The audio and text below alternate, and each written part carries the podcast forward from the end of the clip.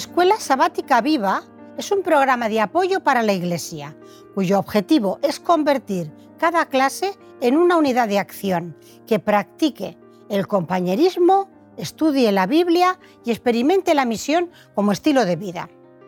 En la primera parte de compañerismo, dedica en tu clase 10 minutos a interesarte y conocer más a tus hermanos y hermanas, creando una red donde todos estéis cuidados y atendidos. Toma tiempo también para la oración, por vuestro reavivamiento espiritual, por nuestras familias e iglesia. Acompáñanos ahora en la segunda parte en el estudio de la Biblia y la lección de la escuela sabática.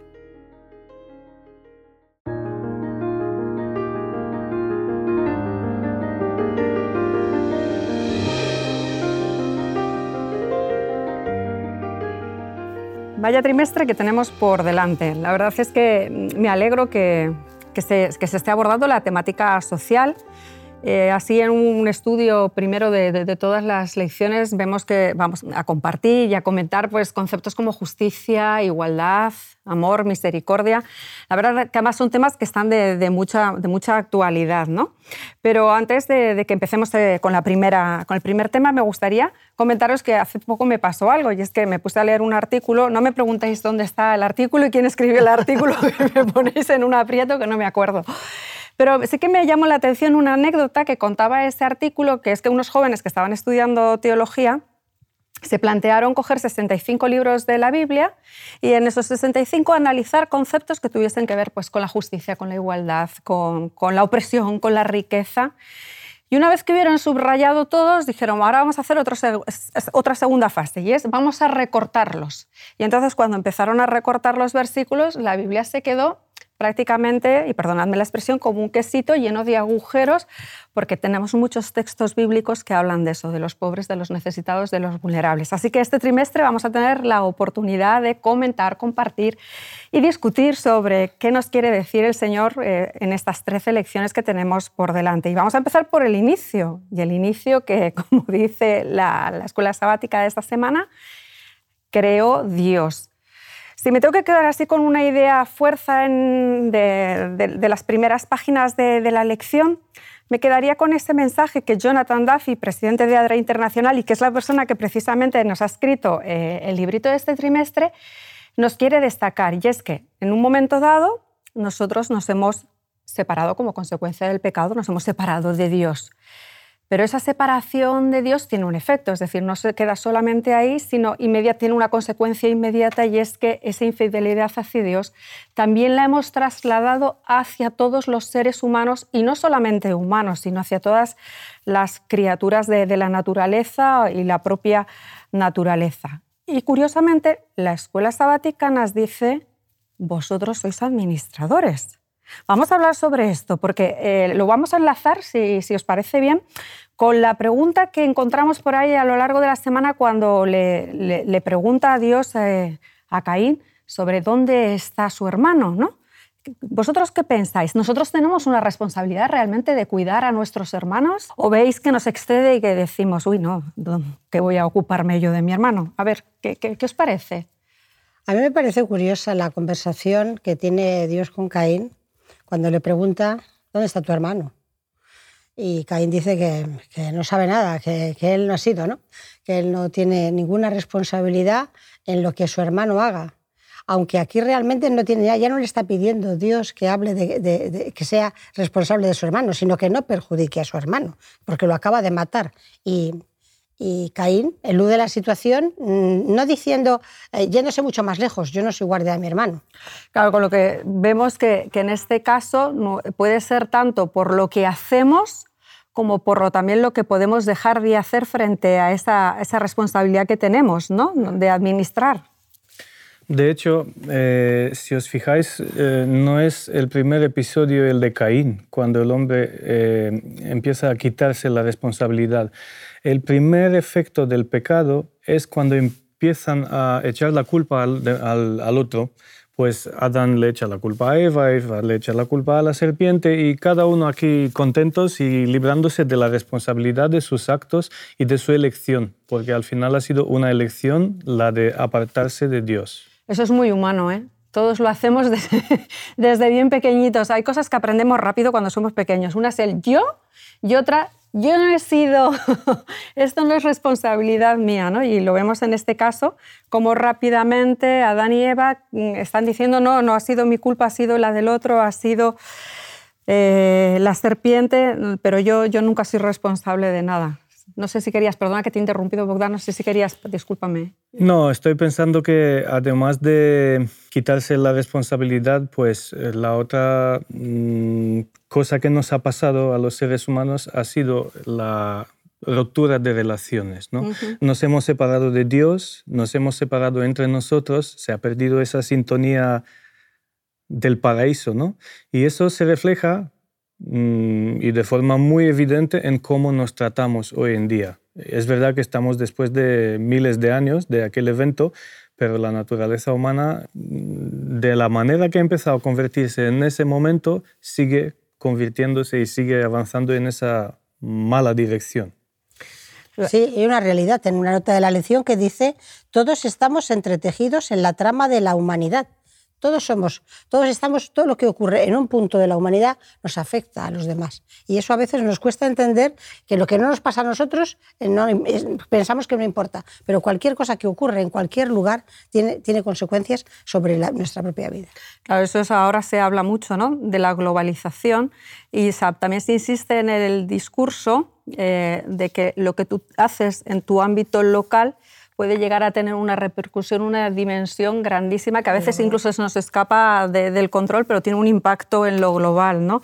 Entonces no podemos creer que no somos responsables, aunque estemos en un lugar o una zona muy, muy pequeña. Todo lo contrario, tiene un efecto sobre la vida o sobre el resto de las personas.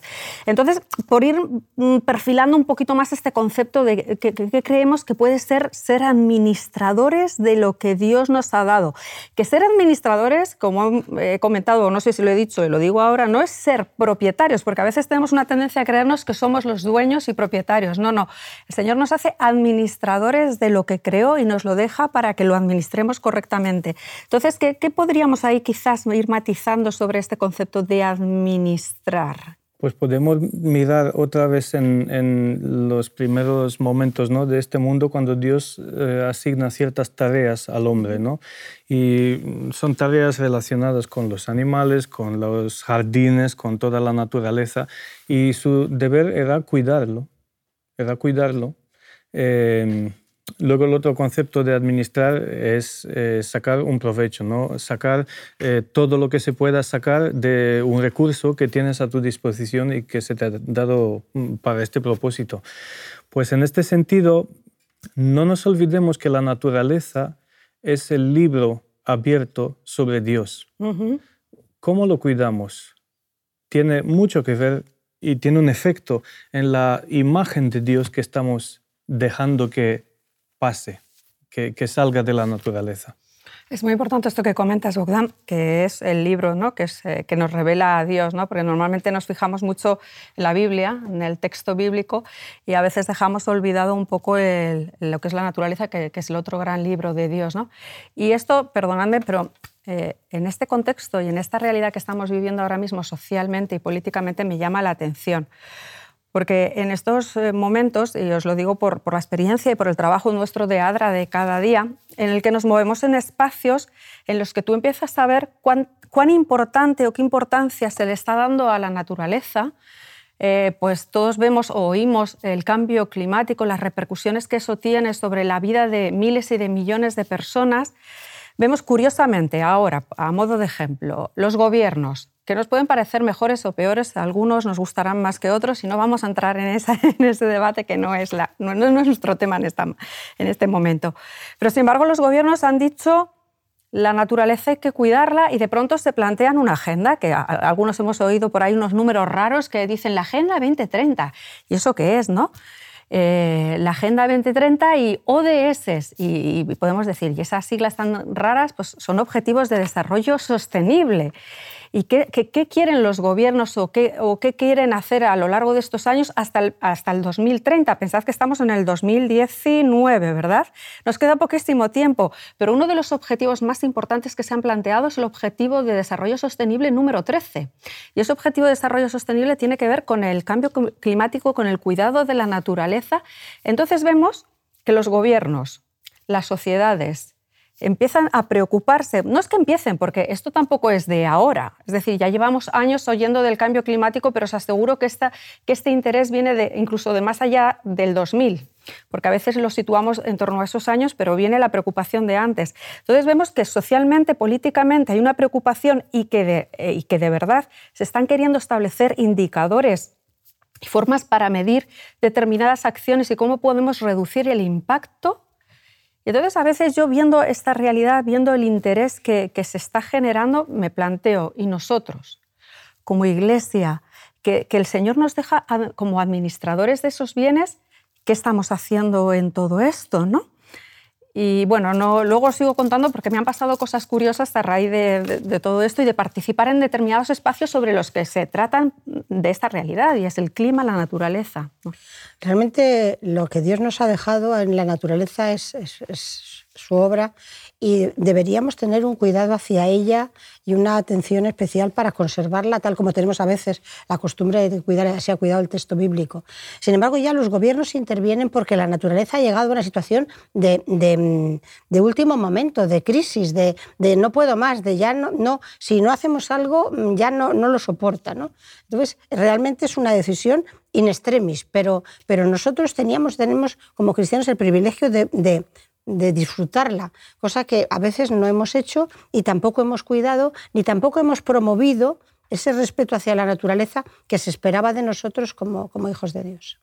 Sí, yo creo que como administradores que el Señor nos deja de, de esta naturaleza, deberíamos ser a veces un poco más activos e intervenir, aunque lo veremos en las próximas semanas, intervenir de, o incidir de alguna forma sobre lo que está pasando y sobre los cambios que se están proponiendo socialmente. ¿no? Eh, ya que estás mencionando el, el, impacto y la preocupación cada vez mayor eh, sobre este tema, yo os recuerdo, y seguro que lo sabéis, que hay un movimiento que nace de una joven de un ah. país nórdico, no me acuerdo ahora de dónde. Suecia. De Suecia. Entonces, esta eh, chica hace que cada viernes hace un acto, una manifestación, una toma de posición sobre estos temas y este movimiento arrasa Europa. Y no sé si ya ha pasado más allá de Europa. Y yo estoy pensando, si en el corazón de una joven, ¿no? de, una persona que, digamos, no está todavía contaminada con los problemas del día a día, de, de, esta vida complicada, ¿no? Eh, nace esta preocupación. Igual tendríamos que seguir buscando esta pureza en nosotros mismos y con la ayuda de Dios, por supuesto, porque nosotros sí que somos creyentes, recuperar todavía lo que se puede del estado en cual Dios nos ha dejado este mundo. Claro que sí. Entonces, teniendo en cuenta esto que estamos aquí comentando, ¿cuál creéis que podría ser eh, nuestra relación, la relación que, debería haber entre la teología y la ecología? Es que en realidad están, mucho más relacionadas de lo que en la práctica nosotros lo hemos llevado. A veces tenemos nuestros movimientos, pero la Iglesia, como, Iglesia, no sé si considera que entre su misión está el cuidado de la naturaleza y el cuidado y el, y alabar a Dios por medio de, la manifestación de la misma. Yo no, no, quiero hablar siempre en sentido negativo porque no, no, es el caso, ¿no? pero sí que, por lo que os comentaba antes, en estos dos espacios, cuando participo de ellos, en ocasiones, pues lógicamente, nuestra participación es un testimonio. Y entonces eh, me han preguntado, eh, ¿vosotros sois creacionistas? Sí, claro que sí. Entonces, igual estamos organizando algún evento o alguna actividad pues para sensibilizar, porque aún así hace falta también sensibilización social. Entonces podemos contar con un grupo importante de vosotros para apoyar esta iniciativa. Y tristemente a veces eh, me he encontrado que, que, no podemos apoyar o no apoyamos todo lo que nos gustaría, pese a que nosotros siempre nos declaramos eh, administradores de la naturaleza, que Dios creó los cielos y la tierra, pero sin embargo luego a la hora de plasmar y concretar eso, nos está resultando, nos está resultando complicado. Quizás nos hemos quedado mucho en las palabras, pero en la acción no, no nos acompaña. No. no vamos. Eh, respecto a tu pregunta de eh, esta relación entre la teología y la ecología, igual no te la voy a definir, pero te voy a decir una cosa que hace falta y es coherencia. Porque realmente tú eh, adoras a un Dios de cual tú crees que es el creador, ¿no? Pero ¿en qué medida estás cuidando la creación que Él mismo te ha dejado? Entonces, eh, igual es un tema muy interesante de autoanálisis ¿no? de nosotros como seres humanos, de ver, mm, realmente apreciamos, realmente valoramos lo que Dios nos ha dejado para disfrutar, no para otra cosa. De todas maneras, Dios nos lo deja para, para disfrutarlo, pero también nos deja la responsabilidad de saber utilizarlo y distribuirlo y sacar de él rendimiento, pero de forma equitativa y de forma justa. Y quizás algo que estamos viendo en el mundo de hoy, que no hay esa correlación, ¿no? A veces eh, eh, nos preguntamos, ¿hay suficientes recursos en la Tierra para tantas personas? ¿no? Quizás esta podría ser una pregunta. Hoy por hoy, con los 7.000 millones de habitantes que somos en este planeta, todavía hay recursos para dar de comer o para mantener a, tanta población. Dentro de unos años ya se cuestiona que realmente esta tierra tenga capacidad para, para, responder.